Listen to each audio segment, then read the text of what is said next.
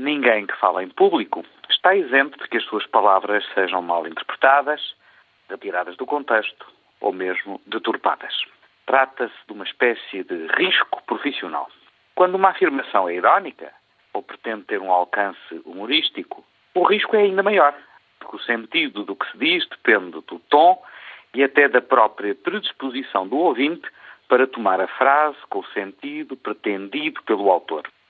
Esta semana, a doutora Manuela Ferreira Leite admitiu que se fizesse uma pausa na democracia para, durante seis meses, poder aplicar as reformas de que o país carece.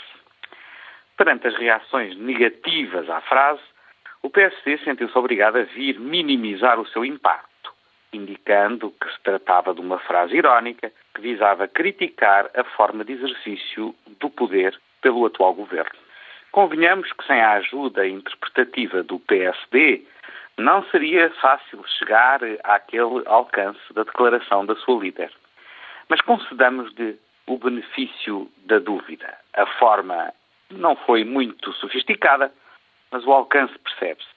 Mas sendo assim, como explicar então o silêncio interpretativo do PSD quando há duas semanas a líder do partido disse, de forma muito espontânea, que as grandes obras públicas apenas fariam diminuir o desemprego em Cabo Verde ou na Ucrânia?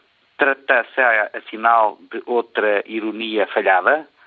Ou, pelo contrário, tratou-se mesmo de uma frase que corresponde a um sentimento profundo da sua autora, insuscetível de ser corrigida por interpretações? É que, como dizem os franceses, recalque-se o natural que ele regressa à velocidade do galope.